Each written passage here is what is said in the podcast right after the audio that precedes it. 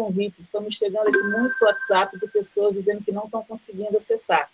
Então, e agora eu não vou olhar mais celular, agora é com vocês aí no apoio, tá bom? Por favor, muita gente querendo participar, graças a Deus. Bom, eu vou compartilhar minha tela e vou falar a partir da minha tela, tá bom? Fica, já me preparei com tudo que já está no escrito.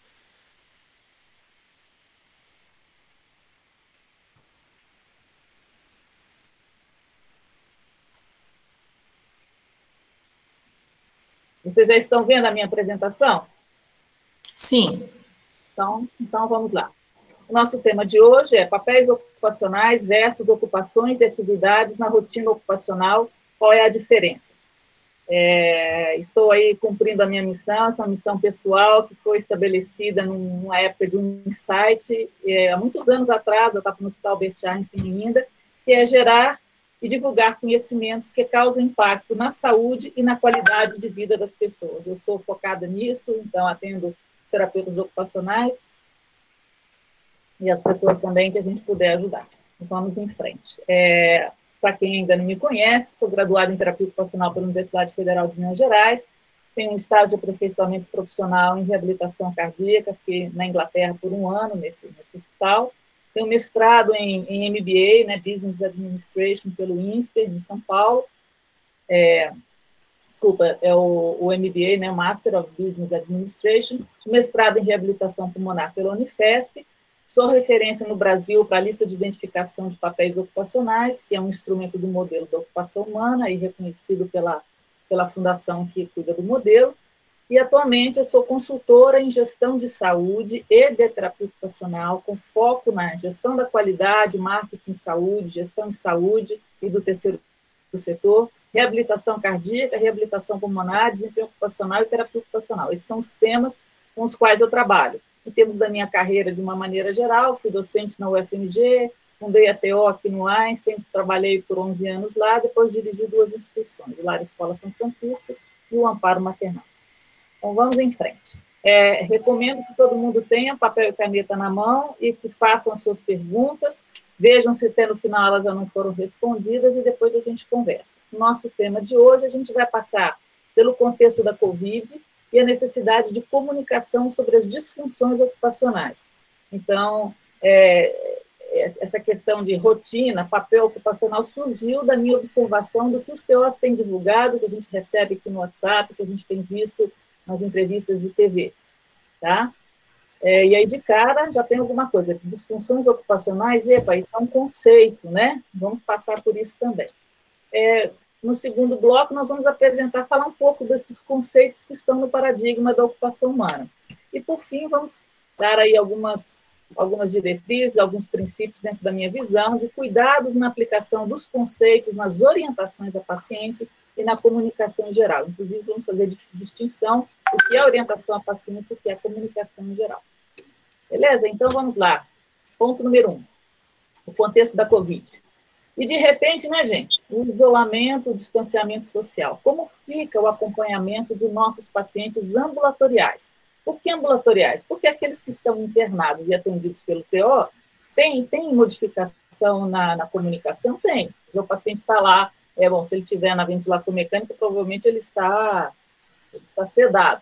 Mas há outros pacientes que estão no hospital, né, pacientes com me menos gravidade. Então, esses não têm dificuldade de comunicação, ou o paciente que está, por alguma forma, impedido de se comunicar, que usa a comunicação alternativa.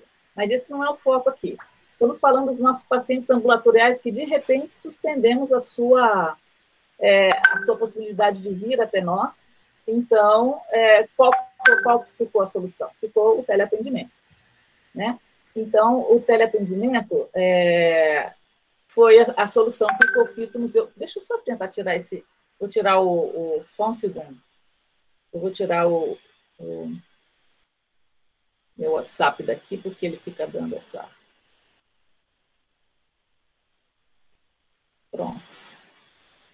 É, então, é, sobre comunicação, teleatendimento para aqueles que estão à, à, distância de nós, pacientes que a gente vinha atendendo, nós temos que nos comunicar com ele pelas orientações. São pacientes que a gente conhece, mas agora nós vamos ter que usar um pouco mais do recurso tecnológico. E, de repente, né, uma crise social. né, a gente se deu conta de que tem uma crise social e que tem uma necessidade ética nossa de contribuição dos terapeutas ocupacionais. Onde é que está isso? Né? O Crefito já falou nas suas falas. Ah, pela, pelo nosso código de ética a gente tem que contribuir. Então, trouxe o código de ética. Artigo 9 diz: constitui-se em deveres fundamentais do terapeuta ocupacional, segundo sua área e atribuição, lá no artigo 5 no parágrafo 5 colocar seus serviços profissionais à disposição da comunidade em caso de guerra, catástrofe, epidemia ou crise social, sem pleitear vantagem pessoal incompatível com o princípio de bioética de justiça. Então, aqui gera uma necessidade de comunicação social. Mesmo que eu não tenha é, um paciente para acompanhar, a gente, de alguma maneira, tem que contribuir para a sociedade. E é aqui que a gente vai procurar falar para a população como um todo. A gente não está vendo aí os, os, nutricionistas falando de dieta, os educadores físicos falando de, de, da importância do exercício, e nós também nos vimos. Por que não vamos falar dessa grande disfunção ocupacional que estamos todos, inclusive nós terapeutas ocupacionais, padecemos? Estamos isolados em nossa casa, não podemos exercer as coisas que a gente fazia lá fora. Então, aqui, gente, é, a Covid nos trouxe duas grandes é, linhas de, de comunicação: teleatendimento que é com aquelas pessoas que a gente já conhece, ou que eventualmente novos pacientes que foram entrar, e mais que estão à distância. E uma necessidade de comunicação social, ou seja, aqui a gente está falando com quem a gente não sabe, embora a gente esteja, a gente, a gente pode estar falando com um segmento, né, com os idosos, com as mães de crianças autistas, mas não são pessoas que eu avaliei, que eu conheço, tá? Então vamos distinguir essas duas coisas. É, o que eu acho interessante, né, e de repente está todo mundo colocando no discurso da disfunção, está colocando o discurso da disfunção ocupacional na linha de frente, maravilha, né? Isso foi o sonho do pessoal da CIF lá em 2001, quando eles disseram que é, atividades e participação social, elas são, é, deixa eu ver aqui se tem isso, o objeto da especificidade da terapia ocupacional. Por mais que a CIF tenha colocado isso aqui, o discurso, gente, infelizmente, ainda é: se eu sou terapeuta de mão, eu vou falar das coisas da terapia da mão, se eu sou da, da área da saúde mental, eu vou falar dos diagnósticos e dos comportamentos relativos à saúde mental, se eu trabalho com, com criança, eu vou falar das questões desenvolvimentais, mas esse discurso que vai na frente, a disfunção ocupacional, ou a atividade, ou a participação, a gente não via muito por aí. Agora, de repente, né, tá todo mundo colocou esse discurso na linha de frente e isso, de alguma maneira, é muito positivo. Jônia, dá licença um pouquinho. Por algum motivo a tela não está aparecendo de novo, não sei qual é o motivo. Você quer tentar botar a apresentação? As pessoas estão pedindo.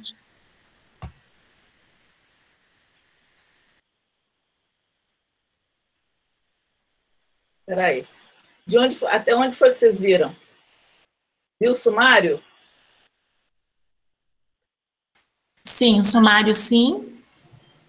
Aqui vocês viram? Acho que não mais, né? Tá. Então, essa deu. Vocês viram? Essa sim? Tá. Acho que viram sim. Eu que não vi aqui. Tá. Então, eu estava aqui na CIF, né? Então, de repente, tá. todo mundo está falando sobre disfunção ocupacional. É, isso está muito relacionado com o nosso objeto, especificidade. A CIP já tinha falado disso lá em 2001, não sobre a terapia ocupacional, mas que isso era muito importante para a saúde, como condição de saúde, como condição de doença também. Muito bem. Vamos avançar agora. Então, é, é isso que, voltando aqui, é isso que a, a Covid, é isso que eu observei que a Covid provocou em nós recapitulando, uma necessidade de teleatendimento, uma necessidade de falar com todo mundo, e eu observei que está todo mundo falando de atividades e participação, mais do que falar da sua, inicialmente, é, falar da sua própria especialidade ou falar dos, dos componentes que você lida com a sua especialidade. Você não vê muita gente falando de, de, de parte sensorial para começar, de parte é, para começar, mas todo mundo está dizendo, você agora está disfuncional ocupacionalmente, que fazer não pode mais acontecer, posso te orientar, tá?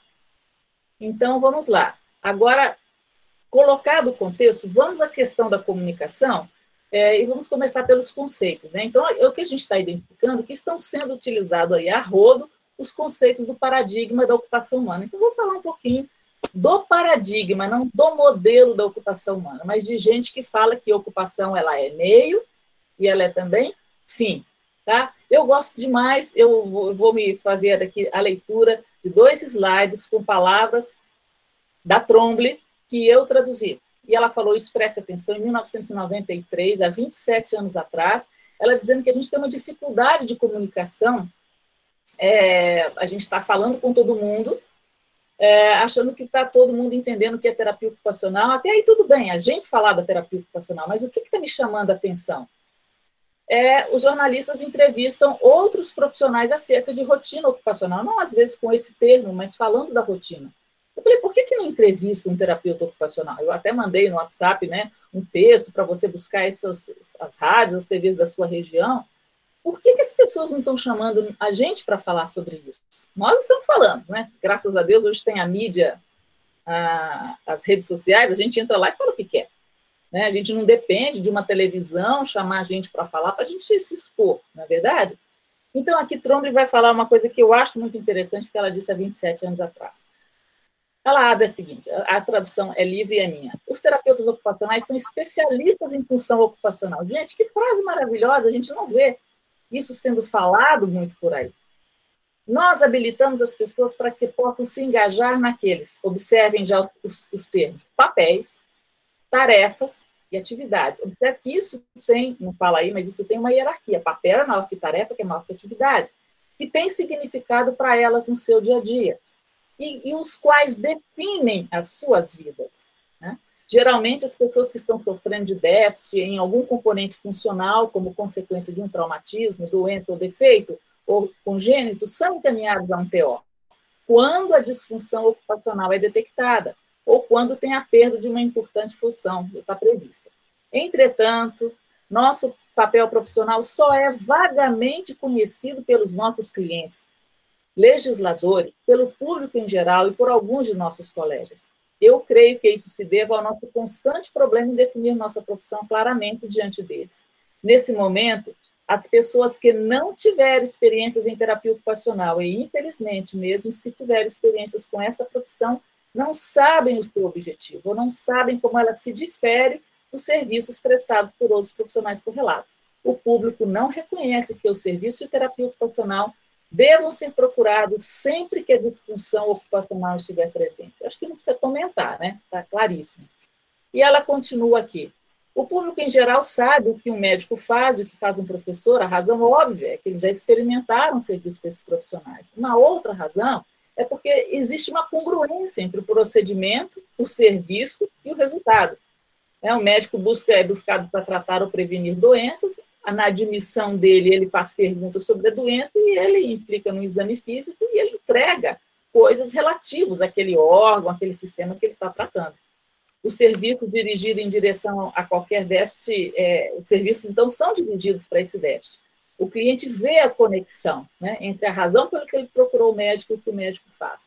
Infelizmente, não é isso que a gente observa, né? O que está aqui em amarelo, aqui em cima, tem uma questão, às vezes, de falta de congruência entre o nosso objetivo e o nosso método. Então, acho, acho essa pontuação, essa aqui é uma, uma fotinha da Trombo que eu tirei com ela em 2000 e, 2000 e, 2006 ou 2009, quando estive nos Estados Unidos e tive a oportunidade de conhecer.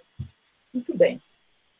Então, a gente está usando aí os conceitos da ocupação, do paradigma da ocupação humana. E eu fiquei um pouco espantada, porque o professor Daniel Cruz vai falar no, num editorial dele na Revisbrato, que foi publicado em 2018. Eu vou ler também esses dois pedacinhos.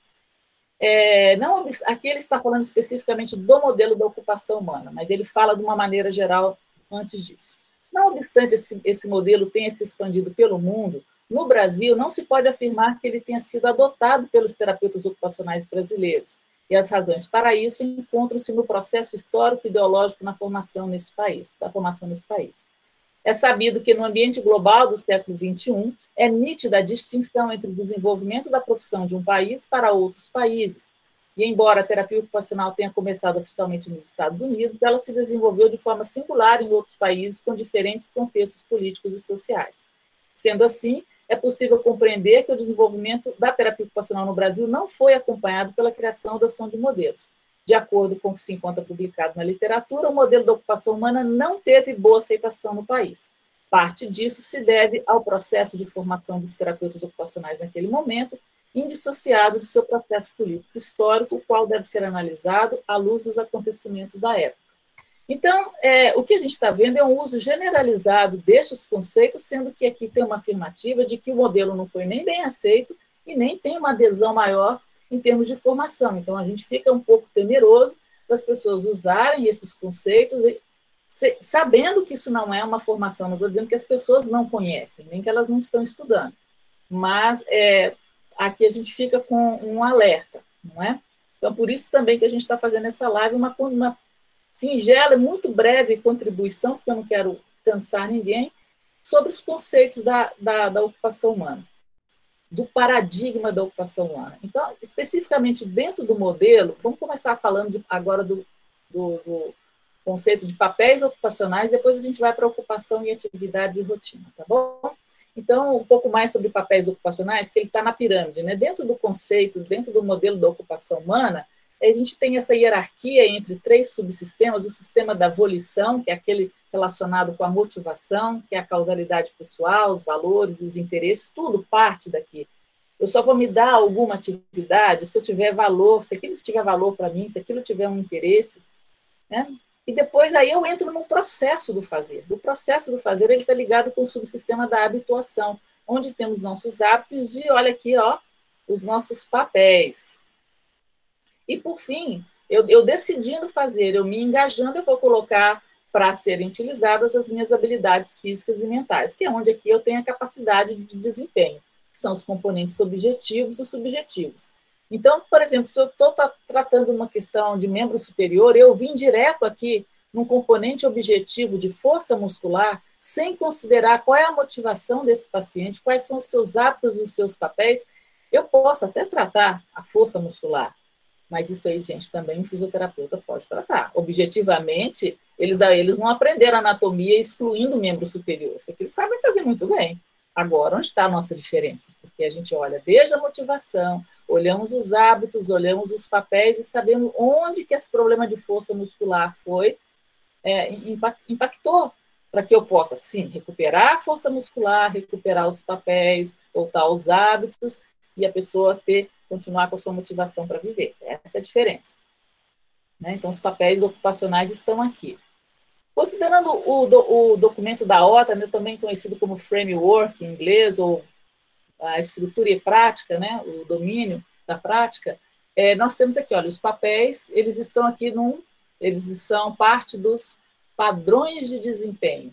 Então, vamos colocar aqui em português, eu tenho aqui as ocupações, que são as atividades básicas de vida diária, as instrumentais, descanso, sono, estudo, trabalho, lazer, brincar, participação social. Interfere no nosso fazer os fatores do cliente, estrutura, função, valores, crenças, espiritualidade, as habilidades e isso tudo aqui, dentro de um contexto, se organiza os nossos hábitos, as nossas rotinas, os nossos rituais, os nossos papéis. Olha quanta, quantos termos interessantes que tem aqui, já fica a primeira dica, gente. Olha, por isso que eu divulguei a minha, a minha penúltima divulgação, a última foi da live, né? A penúltima divulgação no WhatsApp no, e também no Facebook, foi sobre este documento. Esse documento lá na página 41, né? Se não me engano, ele tem definição de tudo isso aqui, e o documento também tem tabelas como essa, né? Que já estão traduzidas. É, e a gente pode, gente, partir de qualquer uma dessas coisas para se inspirar e fazer a nossa comunicação social né? Porque a comunicação social precisa de rigor. Nós estamos falando para o grande público. Quando você põe na internet, você não sabe quem está do outro lado te vendo. É diferente de você estar tá falando com o seu paciente, você não precisa dar aula para o seu paciente. Você já sabe onde estão as fragilidades dele, como que ele vai se adaptar no contexto agora da Covid, certo? Mas olha aqui, então papéis estão aqui, ele é um dos padrões de desempenho. E temos outros. Vamos, vamos falar de hábitos, por exemplo, com os nossos pacientes. Como que a gente desenvolve hábito o que é hábito. Isso aí tem no documento da no documento da alta que eu já passei para todo mundo. Quem ainda não recebeu pode me pedir. É, então, só para dar uma dica, olha quanta coisa interessante aqui. Vamos falar de contexto, né? Muito bem, só uma dica. É, continuando a falar agora mais de papéis, papéis são conjuntos, né? De comportamentos esperados pela sociedade. Por que, que eu quis falar de papel aqui agora? Vamos pensar naquele maridão que está em casa, que nunca mexeu com nada da casa? Você pode dizer que ele assumiu agora o papel ocupacional de quem lava a louça? Lavar louça é papel ocupacional? Não. Vamos lá. O papel, primeiro, são conjuntos de comportamento. Então, uma atividade não pode ser papel ocupacional. Tá? Eles são posições que a gente ocupa na sociedade. Eles fazem parte da nossa identidade. Esse homem que nunca lavou louça, isso não faz parte da identidade dele. Pode ser uma necessidade, ele pode ter feito um pacto com o pessoal que está dentro de casa. Olha, a louça é minha, pode deixar comigo. Mas é uma coisa, por enquanto, circunstancial, ainda não faz parte da identidade dele. Né? Ah, ele, ah, os papéis eles, eles é, influenciam a maneira e o conteúdo das nossas ações, as coisas que nós fazemos e como que a nossa rotina diária e semanal é afetada. Às vezes aquela mulher ainda tem que estar fulano, a louça, está lembrando? É sua. Ainda não entrou na rotina dele, né? Então, elas, os papéis são posições que nós ocupamos nos grupos sociais, que implicam expectativas e obrigações previamente reconhecidas nesse grupo. Aquelas crianças não veem esse pai como o cara que lava a louça. Tudo bem que ele está lavando agora, certo? Então, por exemplo, tem o papel de voluntário. Ah, eu participei do Natal dos Pobres um ano, um ano atrás, mas você não é conhecido pelos seus vizinhos como aquele que sai todo domingo para fazer um trabalho voluntário. Quando você sai todo domingo, as pessoas até sabem, lá vai o fulano para o trabalho voluntário dele. Então, isso é que implica posições que nós ocupamos nos grupos sociais e que já estão previamente conhecidas nesse grupo. Então, eles são determinantes da produtividade humana. Lembrar que papel ocupacional não é papel social, tá? É literalmente dentro das nossas, dos nossos conceitos, eles determinam aquilo que a gente faz, tanto é que o papel de religioso não é ter uma religião, e, e nem é frequentar um culto religioso, é fazer alguma coisa dentro da sua religiosidade só por, por, uma curiosidade. Contribui para a identidade pessoal, todo mundo sabe que você é aquilo, organizam o tempo do indivíduo, a pessoa sabe, aquilo está na rotina, né? o papel ocupacional está na rotina. E ele se encaixa em quatro grandes categorias, são os papéis ligados às ocupações em família, ao lazer, às atividades vocacionais e à participação em organizações. Então, tomar banho não é papel ocupacional, tá? Porque é uma coisa de autocuidado, ele não é assim, eu sou conhecido na sociedade porque eu tomo banho. Não é conhecido, isso é uma coisa básica, tá? Então, só por curiosidade, para quem nunca fez o curso comigo, os papéis ocupacionais são de estudante, trabalhador, voluntário, cuidador, de serviço doméstico, de amigo, membros de família, religioso, passatempo amador, participante de organizações, e o instrumento ainda dá uma categoria ou outra para papéis que a pessoa se reconhece. Muito bem. Então, eu finalizei aqui papéis ocupacionais, tá? Agora eu vou entrar nos últimos conceitos, deixei eles todos numa tela só para ficar fácil da gente ver a diferença. Atividades, ocupações e rotinas. E logo depois a gente entra já com os nossos é, recomendações e a gente abre para perguntas, tá bom? Muito bem, o que, que são atividades? Aqui, gente, eu copiei e colei do documento da AOTA, tá? Que é um documento mais recente que ele reúne essas contribuições desde lá do, do modelo da ocupação humana, do modelo canadense, é, modelo canadense não que aqui é canadense, mas é, embora estejam, né, são contemporâneos, uma coisa influencia a outra, então é, esse documento da OTA não é de um modelo, tá? O documento da OTA ele traz uma estruturação de terapia ocupacional em que dentro dele cabem os diversos modelos. Então, olha só, gente, uma casquinha, né? Uma casquinha, ele é o gaveteiro onde diz que tem uma, uma gaveta X, outra Y, o que, que você vai colocar lá dentro pode variar muito, tá? Vamos lá. Atividades são ações projetadas e selecionadas para apoiar o desenvolvimento de habilidades e padrões de desempenho. Lembra dos padrões lá naquele, naquele outro slide? Quais são os padrões? Hábitos, rotinas, papéis e rituais. E são padrões de desempenho. Então, dentro de um hábito, você tem é, atividades que ajudam você a desenvolver é, hábitos e papéis, é, padrões de desempenho, além de a, e aumentar o, o, envolvimento ocupacional, além de aumentar o envolvimento ocupacional. Aqui no copia cola fica umas letras fora. As ocupações são maiores. As ocupações são as atividades da diária na quais as pessoas se envolvem. Quais são as suas atividades de vida diária, pessoal? Você tem as atividades de higiene, você tem as atividades de trabalho, você tem as atividades de estudo, você tem as atividades em volta de sua família. Então, são aquelas chamadas áreas de desempenho ocupacional, tá aqui, que eu, que eu li um pouco antes. Atividades de vida diária, de instrumentais, sono, descanso, trabalho, educação, participação social. Tá? Elas, são, elas ocorrem em contextos e são influenciadas pela interação entre os fatores do cliente. Quais são os fatores do cliente? Os meus valores, os meus interesses, as minhas crenças e espiritualidade é, sou influenciada pelos meus fatores pessoais, pelas habilidades de desempenho. Quais são as habilidades? As habilidades motoras, as habilidades sensitivas, de interação, cognitivas. E as áreas de desempenho, que são essas. Então, gente, ocupação é uma coisa muito maior. Elas, são, elas, são, elas têm propósito, elas têm um significado, elas têm uma utilidade percebida pelo cliente. É, que mais? Tá? Então, as ocupações podem envolver a realização de várias atividades para sua conclusão, com a possibilidade de se obter diferentes resultados. E as rotinas? O que são rotinas? São padrões de comportamento que são observáveis, regulares e repetidos, e que fornecem a estrutura para a vida cotidiana. Elas podem ser gratificantes, facilitadoras ou prejudiciais, que é o que a gente está observando hoje, né? Muita gente em casa o tempo inteiro que não estava acostumada a viver juntos com tanto tempo, né? Rotinas exigem momentâneo compromisso de tempo e estão inseridas em contextos culturais e ecológicos. Tá? Ficou bem claro, né?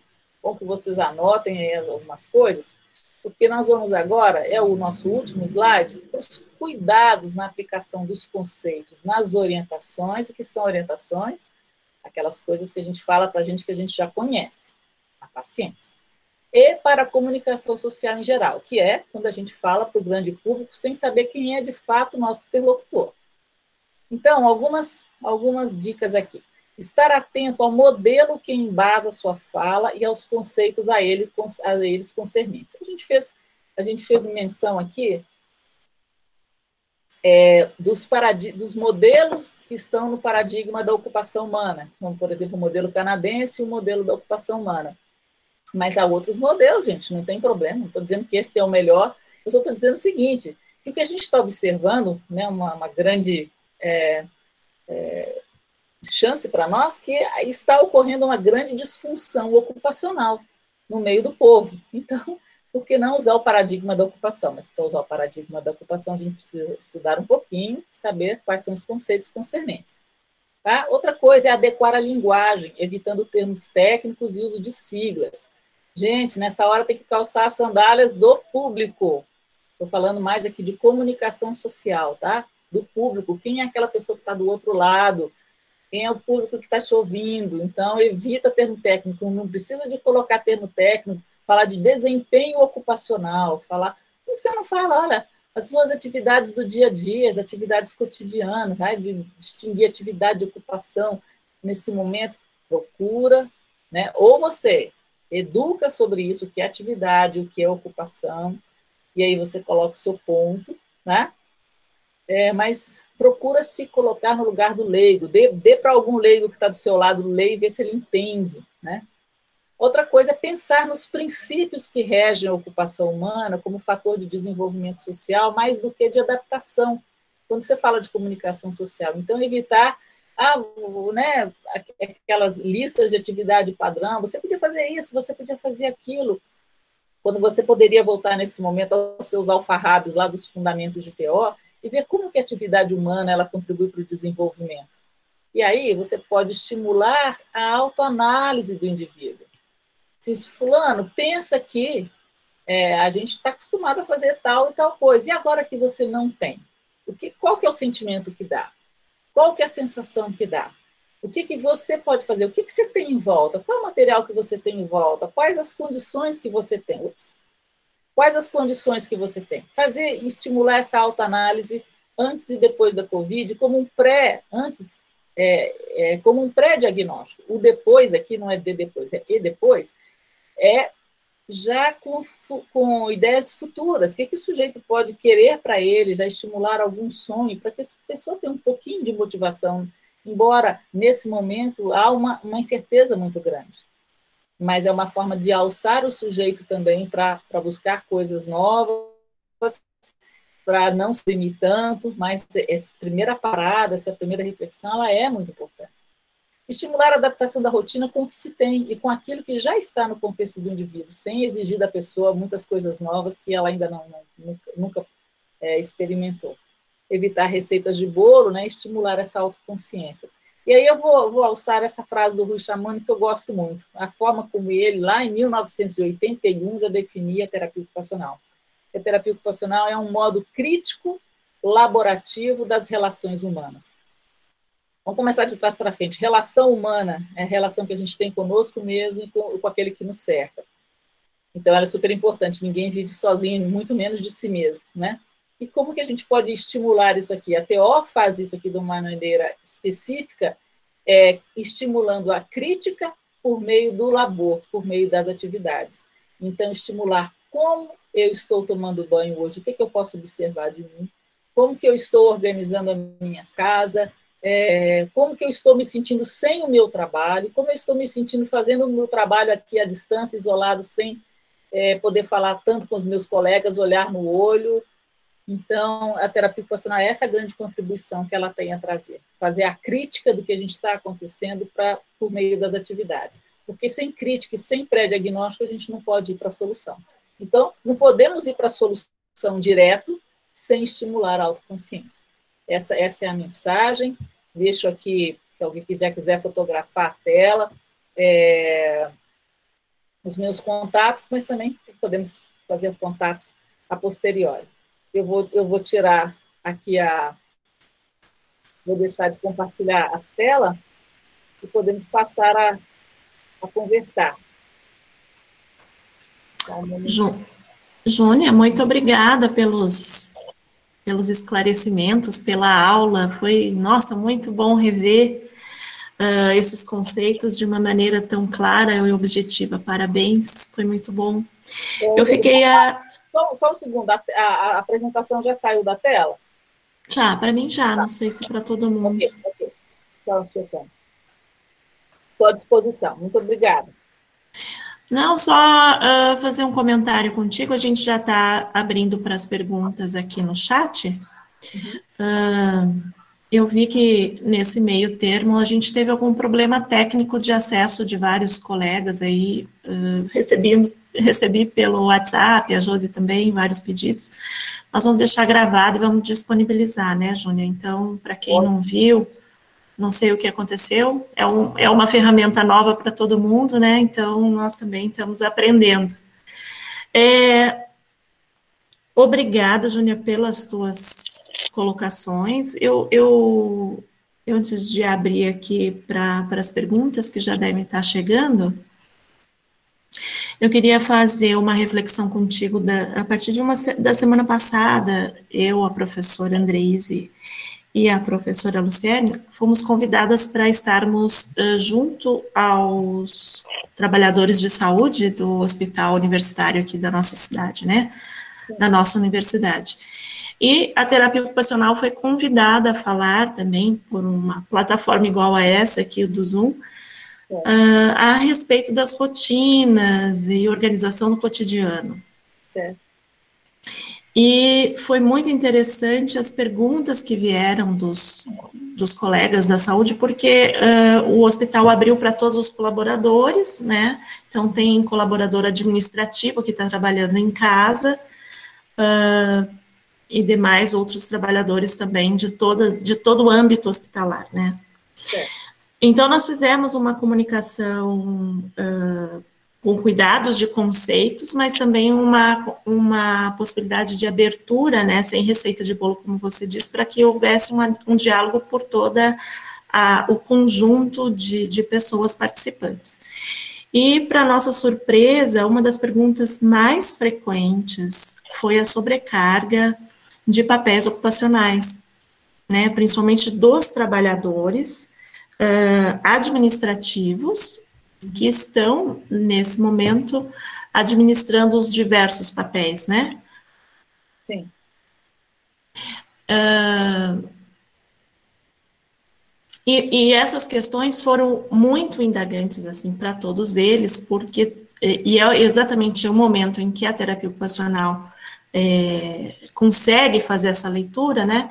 E eu queria que você falasse um pouquinho, assim, nesse tempo de, de Covid, né? Eu, outro dia eu conversava com uma colega, falou, nossa, eu estou precisando de uma terapeuta ocupacional para me ajudar a pensar como é que eu me organizo no meu cotidiano sendo uma terapeuta ocupacional, né? Sim. Como é que, como é que isso é, você tem visto, assim, de uma maneira mais... É, mais abrangente do ponto de vista do, do, dos, dos trabalhadores, né, de uma forma geral, que estão agora em casa, sobrecarregando alguns papéis que, que teoricamente eram mais distribuídos assim ao longo do dia. Sim. Uh, e como é que você acha que os terapeutas ocupacionais podem ajudar essas pessoas nesse sentido? Eu sei que você foi dizendo em várias falas tuas, mas eu queria. Não dá para comentar. É. É, assim, é, vamos lembrar daquela hierarquia, né? Papéis tem dentro de si papel, papel ocupacional ele, ele é um conceito muito amplo, né? É, o que é o papel de dona de casa? É, não é dona de casa, serviços domésticos. Dentro, dentro da definição, ele, ele cabe é, várias atividades, inclusive na, na, no próprio instrumento, ele ah, considera-se papel de serviço doméstico, cozinhar, arrumar a casa, administrar a casa. Opa! Então vamos lá. Eu sou uma, eu sou uma trabalhadora, uma, uma executiva, um trabalhador da saúde, eu trabalho fora de casa o dia todo, e o meu papel ocupacional, serviços domésticos, tem dentro dele a tarefa de administrar administrar a casa, dizer o que vai ser feito é, na alimentação, fazer as compras, pagar as contas, pronto. Esse é o meu papel, isso é a atividade que são as tarefas que estão dentro do meu papel. Por isso, numa avaliação top-down, como diz a Tromble, a gente primeiro avalia os papéis. Quais os papéis que você se assume na sua comunidade? Ah, serviço doméstico é. Muito bem. E quais são as tarefas que você faz dentro do serviço doméstico? Eu administro a casa faço as compras. E agora, depois da Covid? Eu administro a casa, faço as compras, é, faço as compras online. Eu também é, lavo, passo, cozinho, então, assim, eu continuo com o mesmo papel ocupacional, só que ele inchou de tarefas. Né? Então, a primeira coisa a gente fazer é isso. Quais são os papéis ocupacionais que eu tenho? E aí você já tem a listinha né, do, aí na apresentação. E quais são as tarefas incluídas dentro dele? Aí cabe a análise e ver o que, que dá para fazer. Dá para eu compartilhar essas tarefas com alguém, delegar? Dá para simplificar essas tarefas? Dá para deixar de fazer essas tarefas? Então, são três coisas: adaptar, compartilhar, ou quem sabe suspender algumas tarefas dentro dos meus papéis. Então, essa é a primeira, primeira questão de sobrecarga. A outra coisa são, são aquelas atividades que eu estou assumindo que não era do meu papel. Naquele meu exemplo do, do homem que não fazia nada em casa. Ele continua não tendo papel de. Ele continua não tendo o papel de serviço doméstico, mas ele agora tem a atividade de lavar a louça. Como que ele vai encaixar isso? Tem que estudar a rotina dele e encaixar isso aí, mas ainda não é um papel. Seriam essas as considerações.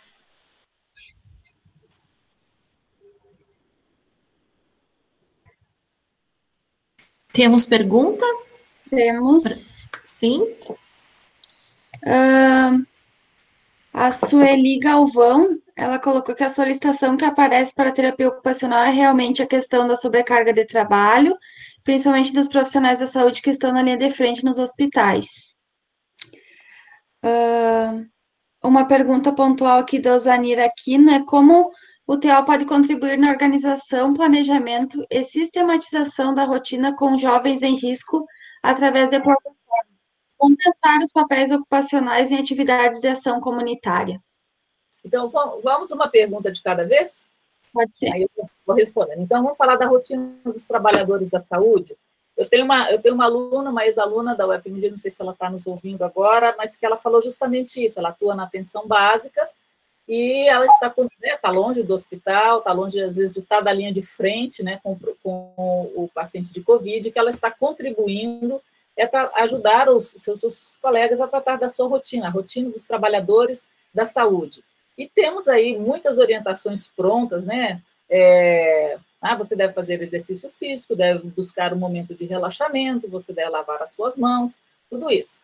Gente, vamos colocar aqui. Quantos de nós não recebe trocentas orientações sobre muitas coisas boas para a nossa saúde que a gente não dá conta de implementar?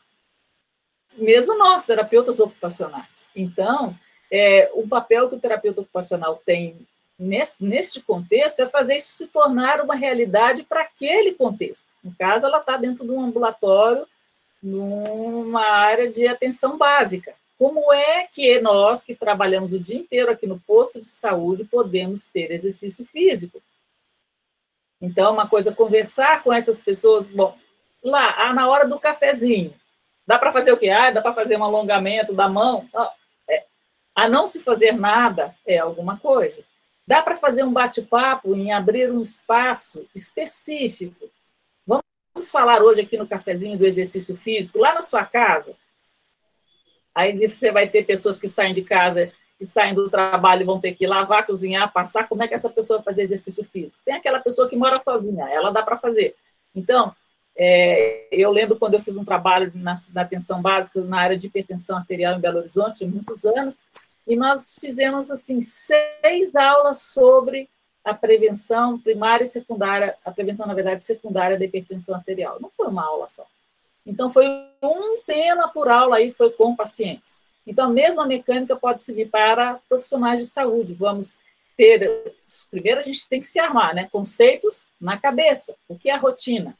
O que é papel? O que é atividade? O que é ocupação? E aí, fazer aquilo que todo terapeuta ocupacional sabe fazer muito bem, colocar tudo isso no contexto.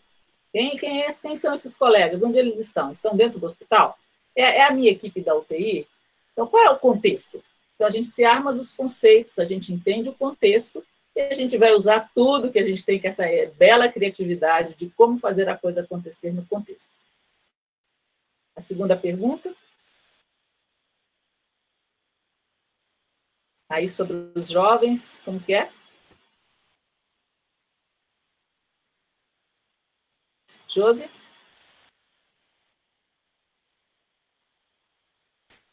Josi, é, repete, por favor, a pergunta, a segunda pergunta dos jovens. Da Usanira? Sim, estava com o microfone desligado. Como a TO pode contribuir na organização, planejamento e sistematização da rotina com jovens em risco através de plataforma? Como pensar os papéis ocupacionais em atividades de ação comunitária? É, através de plataforma, né? Então, você tem aí, é, quando a Osanira nos fala, então, de um segmento específico de pessoas e também de, um, de uma mídia específica. Então, a primeira coisa é, é, a gente listar, a gente ter muito claro, né, além, obviamente, dos conceitos, ter muito claro quais são as fragilidades é, do público ao qual a gente está se dirigindo, qual é o contexto dele, as fragilidades dele neste contexto. Então, ela, extremamente é, experiente nessa área, ela já sabe quais são as fragilidades. E ela fazer um exercício dela com ela mesma, dentro dessa fragilidade, o que, que eu posso é, sugerir, ou o que, que eu posso primeiro abrir para fazer diagnóstico? Né? Como que eu posso levar as pessoas a, a, a se conscientizarem? Bom, é, uma das fragilidades, muita gente morando na mesma casa, por exemplo. Eu não, não sou da área, vou poder talvez dar exemplos muito bons, mas muita gente morando na mesma casa. Então, levar esse jovem a refletir como que está, a fazer um pré-diagnóstico, né, à distância mesmo. Né? É, seria um, uma coisa que não é como estar com ele no, dentro de um consultório de terapia ocupacional, mas como levar a pessoa a, a, criar talvez listas, a pessoa colocar no papel, a pessoa se avaliar como é que eu estou, isso é bom, isso é ruim, o que, que eu tenho, o que, que eu não tenho. E a partir daí, quem sabe não se abre um espaço para que essas pessoas possam colocar estas coisas, ela receber um pouco mais desse diagnóstico, que é um diagnóstico que ela não tem, ela conhece a população, agora não conhece essa população presa com Covid sem ter uma interação entre ela. Então, observar, receber essa informação e, a partir daí, pensar soluções. Sempre diagnóstico, conceitos, diagnóstico, e aí a gente parte para soluções. E as soluções são muito variadas, porque eu vou fazer essa solução por meio de uma plataforma, eu vou fazer pessoalmente usando uma máscara, é, aí fica um pouco mais difícil de dizer, mas os, os especialistas vão saber dar soluções, porque essa é a nossa especialidade, né? Solucionadores de problemas. Próximo. A Luciana coloca: penso que também temos que pensar a forma ocupacional, Davis Nelson, nas relações deste desempenho. Pensar a forma ocupacional. Isso. David Nelson, ela está dizendo. Sim, sim, eu vi. Talvez a Luciana ah. pudesse falar, se ela quisesse, Luciana. Não é?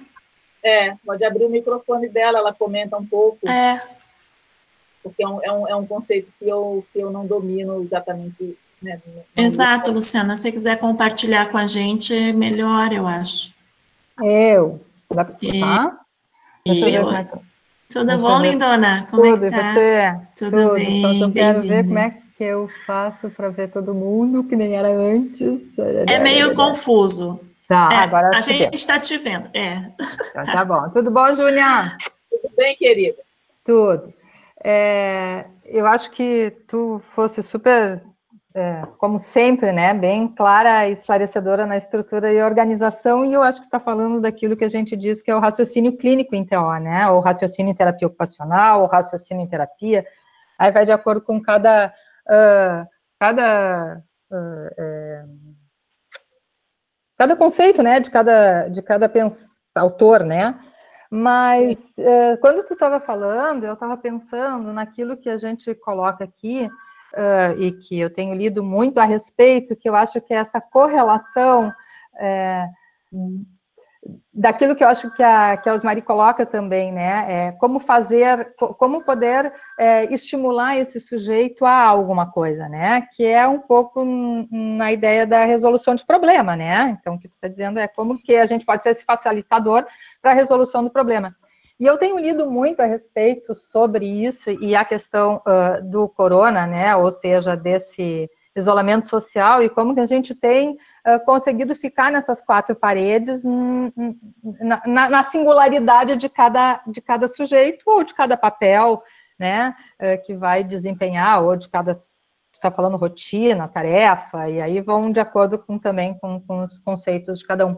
Mas o David Nelson traz umas coisas muito interessantes que eu tenho lido, que é especificamente aquilo que ele denomina de forma ocupacional né? Então, essa forma ocupacional, como ela está correlacionada com outros aspectos, uh, tanto os aspectos da, da, do próprio entendimento da ocupação, né? Mas como nos uhum. aspectos também uh, da estrutura do cliente.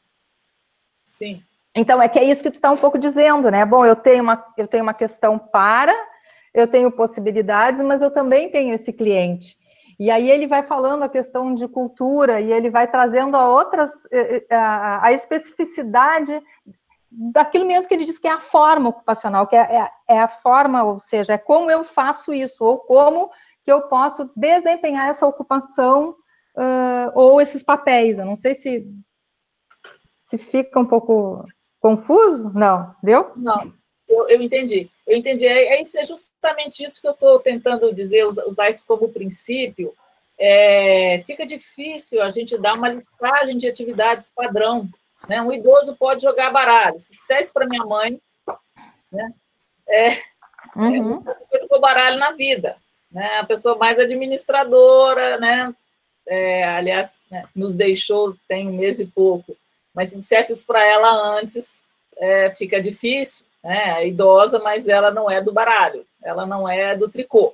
Então, fica difícil a gente, a gente dizer isso. Então, quando eu passei a observar todas essas coisas e fui tirar é, minhas conclusões, eu pensei, gente, é, estamos falando de comunicação social, não sei quem está do outro lado, o que, que a gente pode sugerir para as pessoas? Que parem, que pensem em si mesmas. Mas você só dizer isso, isso aí, gente, tem muito profissional já dizendo, olha, não vamos cair, vamos falar não teórico, não vamos cair num ativismo, vamos aproveitar esse momento para a gente refletir. Maravilha, até aí os outros já disseram. Agora, o que, que o terapeuta ocupacional pode, é, como que ele pode conduzir essa reflexão? Quem sabe a gente não dá uma listinha, por exemplo, aí no, no slide das ocupações, das áreas de desempenho. Fulano, Pensa como é que está o seu autocuidado. E lista, e lista, você está listando não o conteúdo das atividades, mas você está listando a estrutura ocupacional. Como é que está o seu autocuidado? Vamos falar de banho? Nossa, banho assim, era cinco minutos de manhã, e como eu vi você falando numa live outro dia. Gente, o banho não pode ser um banho de qualidade? Né? Então, primeiro, listar, você der a estrutura, você passar o roteirinho, né? E você pode fazer, a gente tem referência, o roteirinho, atividades do, de, de autocuidado, não vou chamar de ABVD, gente, pelo amor de Deus, atividades básicas de vida diária, isso é termo técnico, chama de atividades de autocuidado, inclusive inclua medicação. Você está tomando aquela medicação que foi prescrita, está com dificuldade, e olha, já seria uma excelente contribuição. Essa listinha, não das atividades, mas da estrutura das ocupações, é que pode ser adaptada, por exemplo, é, para a, de acordo com o contexto, como a Osanira perguntou. O que, ela vai colocar lá na estrutura dela de ocupações para que esse jovem possa pegar essa listinha, fotografar da tela e pensar como é que eu estou nisso, como é que eu estou naquilo. Gente, é um pré-diagnóstico à distância que o próprio cliente vai fazer. É, eu acho que é mesmo por aí. Sem, sem essa consciência, fica difícil. A pessoa, depois que ela parou para pensar, você dirigiu o pensamento dela ela vai olhar em volta e vai, bom, como que eu posso fazer o meu banho melhor ou qualquer outra coisa? Ô Lu, é, não sei assim, uh, eu não conheço o autor também, nem conheci o, o conceito, mas eu fico pensando que nós terapeutas ocupacionais que trabalhamos ou adotamos, né, os modelos, a ciência ocupacional, os modelos que a, a, a Júnia aqui compartilhou, que a gente trabalha nessa perspectiva, a gente sempre tem o cliente como uh, um sujeito central, né? E sempre com uma disfunção ocupacional, a partir também de um, uma disfunção motora, sensorial, cognitiva, etc, etc. E hoje a gente está falando da disfunção ocupacional nas pessoas sem ter exatamente uma disfunção característica daquilo que a terapia ocupacional normalmente costuma atender, né? Que é o sujeito com Alzheimer, que é a lesão medular, é a pessoa com distúrbio do membro superior, que de alguma forma a doença, mesmo que seja psíquica ou de, ou de outra ordem, ela sempre está, né? É, centrado junto com aquele sujeito. E hoje está fazendo a gente se convocar e a pensar que a ocupação está posta, né, como um processo muito maior, né? Porque não precisa exatamente do adoecimento acontecer para ela ser é, despertada no sentido. Então, eu acho essa discussão que a gente está fazendo super importante para os terapeutas ocupacionais olharem para si, porque olharem para o seu, exatamente, para o contexto geral, porque de fato a gente está saindo da caixinha. Paciente com lesão medular, nananã, tem aí, nananã. Ah, porque eu acho Entende? que é. eu acho que é a, a, percepção daquilo que a gente vem estudando, e quando a, a Júnia fala né, do paradigma da ocupação, é, ou seria é a não percepção de, de, uma, de um paradigma biomédico centrado na patologia ou nos sinais e sintomas, e que para mim já há muito tempo vai fazendo mais sentido, ou seja, porque é a, é a fulana, ou fulano, ou, ou, ou, a comunidade, ou uma família, né, o grupo que tu esteja trabalhando, com um, uma disfunção ocupacional, ou seja, o que, que eu vou fazer? Eu vou fazer uma avaliação no desempenho ocupacional, e aí, porque senão é isso que estou dizendo, a gente vai dizer, ah, o Alzheimer é isso, isso, isso, então tu tem que estar aquilo, aquilo, aquilo o Joãozinho que tem uma esquizofrenia, que tem os sintomas papapá, então você tem que fazer aquilo, aquilo, aquilo. E o que a gente está falando é, é, é, para além disso, eu acho que é, é, é a vivência mesmo desse tal outro paradigma, né? Que já não é mais centrado na doença. E no meu entendimento, é isso que a Júnia está colocando, e está colocando super bem, que é assentado na ocupação, né? Só que ao mesmo tempo eu acho que isso que ela está falando, a gente para, para tu falar em, em, em, em, ocupação humana, tu tem que também entender que tu tem conceitos que são a priori, né? Ou, ou, ou não só a priori, mas que, que, que, coordenam, né? E aí, e aí né, esse David Nelson, que eu tenho estudado bastante essa questão da forma, ele vai junto e contemporâneo também com a Haley, contemporâneo com Klinghofner, contemporâneo com os outros que vão trazendo conceitos sobre, e esses conceitos é que vão trazendo os modelos. Né? Ou seja, tu tem uma teoria, conceitos, teorias, e que vão trazendo modelo. E que é, que eu acho muito legal, pelo menos para mim, me traz muito a esse, assim, né, que gente, eu e a Júnia, a gente já conversa há muito tempo, que é a desconstrução da atividade humana, que também pode ser, que também o Brasil pode optar, não estou falando não com, né? Mas para a gente poder apresentar outras formas, que é isso que a Júlia tem feito muito bem, né? A partir de outros construtos teóricos. Eu acho que isso está falando, Miriam, para mim é. Estou até pensando em escrever alguma coisa sobre isso, porque é isso mesmo, né? É, é, é, é, é sentir a percepção de não mais bio, a, da questão biomédica, né? É, eu acho que é o campo fértil para a ocupação humana se apresentar de uma maneira mais reflexiva pelos terapeutas ocupacionais, né? Ou, nesse momento, ou se mergulha nesses conceitos uh, uhum. de uma forma científica e tudo mais, né? Se apropria, ou, de fato, a terapia ocupacional segue tomando espaços de outros, né? Outros espaços, outros espa outras pessoas tomando os nossos espaços. E, e quando a gente uh, focaliza o nosso conhecimento a partir da ocupação, não importa qual é a doença, não importa qual é a situação que a gente está vivenciando, né? Nesse momento.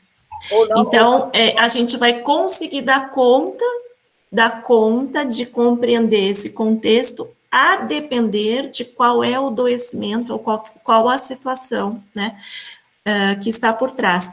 Obviamente, a gente vai ter que entender contexto, né, por exemplo, a colega trouxe o contexto ali da, da das, do, do, dos jovens em situação de risco, alguma coisa assim, compreendendo um contexto, que é isso que a gente tem o domínio, né, conhecendo os, tendo conhecimento de todas essas, essas esses conceitos importantes dentro do, desse, desse, desse campo de ação da, da, da terapia ocupacional, com o conhecimento da ocupação humana, especificamente, seus nuances, do que é cada conceito, qualquer terapeuta consegue trabalhar a partir do seu contexto real de vida, né, de trabalho, seja no na unidade básica de saúde, seja dentro do hospital, seja frente à UTI, seja no território, etc, etc. O CAPS, né, onde ela estiver atuando.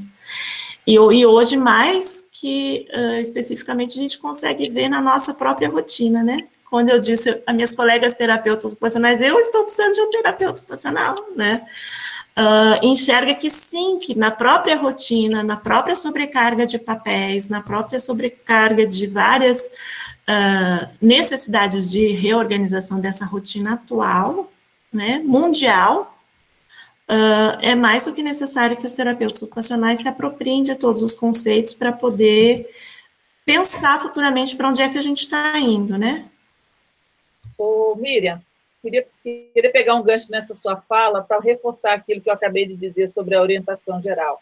É, eu, eu, Teó, estou precisando de um terapeuta ocupacional. Espera aí, nós que dominamos esses conceitos, nós que estamos na área, que já sabemos tudo isso, por que, que eu preciso de um terapeuta ocupacional?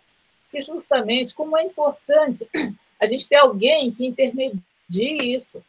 Uhum. Então, e nós precisamos de um terapeuta ocupacional. Agora, você imagina o cliente que é um leigo que está lá do outro lado, ouvindo profissionais das mais diversas formações dizendo: você precisa ter uma rotina. Olha, quando você levantar, você toma banho, coloca uma roupa. Então, o sujeito fica lá do outro lado, assim, meu Deus, e agora? Como é que eu vou fazer? Então, é, esse é o espaço que a gente tem. Vamos entrar e vamos ajudar ele a fazer esta, esta reflexão. Nós temos instrumentos. Podemos pegar aí os nossos os nossos materiais, criarmos listas, checklists, listas de verificação de atividades, de ocupações, e cada um pode adaptar. Ninguém está falando que agora tem que ser uma coisa é, padronizada.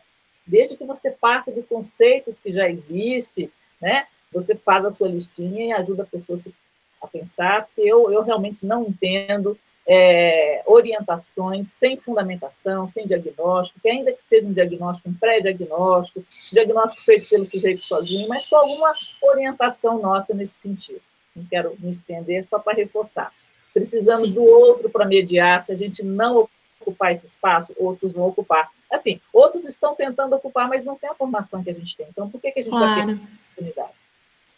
E por que não um terapeuta ocupacional precisar da ajuda de um outro terapeuta ocupacional, não é? Sim, sim. É. Eu acho que tem perguntas aí, Josi. Pois tu sabe, só para colocar assim, eu, eu já tive vários, eu já tive uh, uh, uh, clientes que eu atendi terapeutas ocupacionais, alguns, alguns bastantes até assim, até em outros estados e tudo foi uma experiência muito legal na própria questão da, ou, ou, ou de como desempenho, ou que papel desempenho, ou que de planejamento, e eu acho que é isso, assim, é, é é importante a, a, o raciocínio clínico e a percepção de como que a gente tem uma abrangência, né? Sim. Mais então, perguntas, Selma? Ela colocou: existem queixas de ansiedade pela mudança na rotina, apesar das atividades não mudarem ou terem diminuído. Eu acho que a gente se contempla, eu vou falar por mim, né, um pouco com essa questão, que é o que a gente tem discutido na questão dos alunos, né, da ansiedade, da incerteza, de como tudo isso vai continuar, dos papéis em casa, o que eles estão fazendo, do, dos conteúdos, das atividades. Então, isso a gente vem discutindo até da gente precisar de um terapeuta ocupacional, porque a gente teve que se reorganizar também, né? Nessa, nesse questionamento. Então, me sinto um pouco contemplada com essa, essa questão. Sim.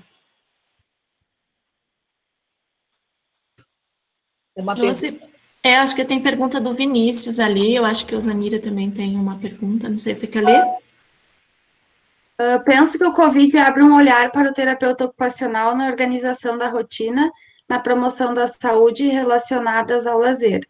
Veja como nós podemos ajudar a rede de hotelaria a organizar atividades de lazer para seus clientes com proteção e promoção da saúde, além de ajudar a criar protocolo de formação e organização das atividades de hotéis e pousadas. Ah, muito, muito interessante isso aí, me faz lembrar uma, uma vivência que eu tive no Hospital Albert Einstein. É, eu, tava, eu já tinha saído da reabilitação, estava na área da qualidade, e me foi dada uma questão para avaliar uma oferta que foi feita por uma pessoa ele disse o seguinte: é, ah, eu quero implantar o uso do xadrez, o xadrez eletrônico entre os pacientes do Einstein. Eu falei: calma, calma, pera, pera. Que atividade para paciente é com terapeuta ocupacional, não é um voluntário, uma pessoa que entra e quer fazer alguma coisa padrão para todo o hospital. Então, muito interessante a, a, a colocação deste colega, em que se a gente, e aí não, não com doentes, mas com, com, com promoção, mas o, o que, que ele está dizendo? Ele está falando de adaptação de atividade na vigência de uma doença ou de um risco de doença. Então, eu acho que é, é muito pertinente, é muito, muito pertinente. Ele visualizou um nicho aí de atuação, e aí cabe, ó, colocar a cabeça para pensar, gente, aí é, vamos dizer dessa outra geração que está aí no, né, no dia a dia, a nova geração, que é tudo fast food, gente, não vai dar, mas se você parar um pouquinho para pensar, usar os nossos conteúdos, usar, os conteúdos que a, que, a, que a classe tem, você pode pensar num hotel e pode fazer um projeto. Tudo isso gasta um pouquinho de fosfato, gasta um pouquinho de tempo, você pode ter uma experiência com um e, de repente, lá se vai, né? Interessante. Uhum. Bem interessante mesmo.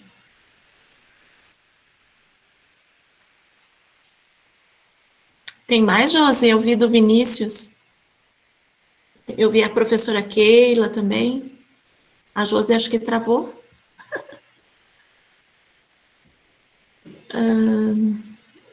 gostaria de fazer, acho que é do Vinícius, gostaria de fazer uma pergunta, ou talvez seja mais um pedido de conselho, como melhor escolher o modelo de TO para a nossa prática profissional. Vemos que temos muito, muitos modelos importantes, às vezes podemos ficar em dúvida de quais caminhos a seguir. Modelos, escolha de modelos. Bom, modelos têm pressupostos filosóficos, então acho que é, na escolha de modelos cabe a gente estudar cada modelo e cabe ver o que está por trás de cada modelo e ver se a gente se identifica, ver se a gente tem algum senão em relação ao modelo. Então, a primeira coisa é isso, que, é, quais são os fundamentos filosóficos de cada modelo e como que eu me relaciono com isso dentro da minha história, dentro da minha formação, dentro do contexto de atuação. Então, essa é, fica assim, de sugestão. Né? É, e E modelos, eles são, eles são como ferramentas que você coloca numa malinha, né, e que você pode usar um ou outro modelo de acordo com o seu contexto, mas precisamos estudar e, e conhecer. É, eu queria aproveitar o gancho desta fala para falar de uma coisa que eu tenho visto aqui dentro dos comentários, é, a Zanira também falou que vê muito campo para nós dentro dessa área de atividade e participação. Então, é o seguinte, é, falar uma coisa que eu não falei sobre Tromble no artigo que eu em que eu citei um pedacinho. Ela sugere como solução que a gente adote a avaliação top-down. Né? Eu falei, falei um pouco disso. Né? Quando você admite uma pessoa, seja na comunidade, com doença X, Y, Z, sem doença, a primeira coisa é observar quais são seus papéis e qual é a sua rotina. Quem sou eu diante da comunidade é muito importante. Quem sou eu diante da comunidade, que são os meus papéis, e como que eu me organizo, quais são os meus padrões de desempenho, os meus hábitos, os meus rituais. Ponto. A primeira coisa que a gente tem que saber de uma pessoa. E a partir daí, quais são as tarefas que, em função ou da doença ou de uma situação de risco social, eu deixei de fazer, ou estão ameaçados. Esse é o raciocínio clínico, top-down, de cima para baixo. Aí eu chego lá naquela tarefa, ah, é a mão que não está picando legume. Ah, não está picando legume por quê? Eu estou com medo da faca, é uma questão de, de fobia, eu estou com medo da faca, ou é uma questão de que eu não tenho força? Aí eu caio numa questão de saúde mental, numa questão biomecânica. Aí eu vou tratar. Eu vou usar uma questão sensorial, vou usar um modelo integrativo sensorial, vou usar um modelo biomecânico, eu vou usar uma atividade livre expressiva, aí também a gente cai em modelos lá embaixo. Por isso é que eu falo que essa questão de vir de cima para baixo, é, ela é muito mais uma de, de estrutura do que de modelo. Eu acho que adotar essa estrutura, pensar nessa estrutura, é, ela é interessante. A Associação Americana propõe isso. Eu não sou americanista. Ah, tudo que vem dos Estados Unidos é melhor e é bom. Eu, eu não sou, aliás, eu não sou nada radical. Eu não sou nem contra sempre alguma coisa, nem a favor totalmente de alguma coisa. Eu, em cada momento eu olho o que é bom e o que é ruim e tiro para mim o que foi de melhor. Eu acho muito interessante a proposta de estrutura do domínio da terapia ocupacional, no qual a gente pode encaixar o modelo que a gente quiser. Eu acho simplesmente isso prático, genial, e eu tenho divulgado isso desde o primeiro, primeira edição desse documento. Nós já estamos na terceira. Tem mais de 10 anos, 15 anos, no mínimo, que eu falo disso. É, eu acho também, né, Júnia, quando o terapeuta ocupacional consegue ter clareza do objeto da ação, né, aí eu, é, eu acho que falando um pouco para o Vini, né, se, se, eu tenho clareza também que uh, o meu objeto é é, dentro da ocupação, eu certamente fazendo uma avaliação como ela está propondo, né, como a Trombley diz, top-down, eu sei quem é o sujeito, né, ele está me dizendo quais são os papéis que ele tem uh, frente à sociedade, ou frente às aí eu tenho os desejos daquele sujeito, o que ele quer fazer, como ele quer alcançar. Eu preciso identificar quais são os problemas nos componentes para ele poder fazer tudo isso, né? Então, de repente, exatamente, eu posso escolher um outro modelo, né, uh, que não, digamos, um biomecânico em virtude do, de uma disfunção que seja cognitiva, emocional, etc. Então, o modelo vai ficar uh, circulando um pouco a partir dessas questões dos, da disfunção ocupacional, mas primeiramente com o sujeito quem é o que faz, qual é o papel, onde é que ele está, o que, que ele está inserido, qual é esse contexto, né? Para depois a gente ir afunilando. E aí escolher o modelo de intervenção, né? Então, acho que se o terapeuta ocupacional tiver muita clareza do objeto dele, de, de ação, o que, que eu quero olhar, onde é que eu vou olhar, né? Como eu vou olhar, e fazer o top-down, quem é o sujeito, o que, que ele faz, quais são os papéis, quais são as rotinas, que, onde é que está a disfunção, eu vou afunilando até conseguir achar que, bom, é este o problema, vamos precisar deste ou deste ou deste, ou este e este modelo. Exatamente. né? Aí é nesse, é, é, daí é nesse sentido que a gente diz muito, bom, é centrado no sujeito, né? A nossa intervenção, sim, porque uh, os sujeitos são únicos e especiais, né? Mais alguém? Acho que a gente podia finalizando, né? A gente está chegando aqui bem no tempinho que a gente tinha programado. Eu vi que tem... agradecendo aqui. parabenizando pela iniciativa, pela ótima apresentação. Acho que perguntas a gente não tem mais. Muito bem, eu que agradeço a participação das pessoas. Pedimos desculpas, né, Josi, porque não sabemos o que aconteceu. Talvez a plataforma que a gente utilizou tenha uma limitação, é uma plataforma que a universidade está disponibilizando e a gente não sabe qual é, se é esse o problema. Mas nos comprometemos em uh, disponibilizar a gravação e compartilhar nas redes sociais, tá? Então, por favor, avisem os colegas que não puderam acessar. Uh, e colocaremos, então, principalmente nas redes Facebook e Instagram do Dato, da UFSM. Então, quem não tem esse contato ali, por favor, uh, façam. Vamos passar também para a Júnia, né? Sim. Nas redes, redes sociais pessoais, para que todos possam compartilhar o material. Júnia, Ai, quero mais. muito bom. É muito bom conversar sobre isso, compartilhar ideias, como é que a gente está pensando essa terapia ocupacional, como é que estamos uh, vivenciando isso. Muita gente aqui agradecendo. É, e eu também agradeço demais a participação, a disponibilidade. Sei aí que você está escrevendo um texto que a gente está aguardando a chegada dele, e eu te agradeço por ter parado para fazer essa conversa aqui com a gente. Agradeço a participação da Luciana, de todo mundo que está fora do, do país, de gente que está dentro do país. E vamos seguindo, né? Vamos seguindo. Me aguardem aí com mais algumas produções, terei tempo para fazer isso. Vamos, vamos que vamos. Muito obrigada aí. Parabéns. É, obrigada, agradeço também, Josi, agradeço as meninas que estiveram presentes aqui, Dayara e Duda também. Obrigada, pessoal. Desejo uma boa semana para vocês. Se tiverem mais novidades aqui, a gente vai compartilhando. Muito obrigada. Gratidão. obrigada. Tchau, Júlia. Tchau. Tchau.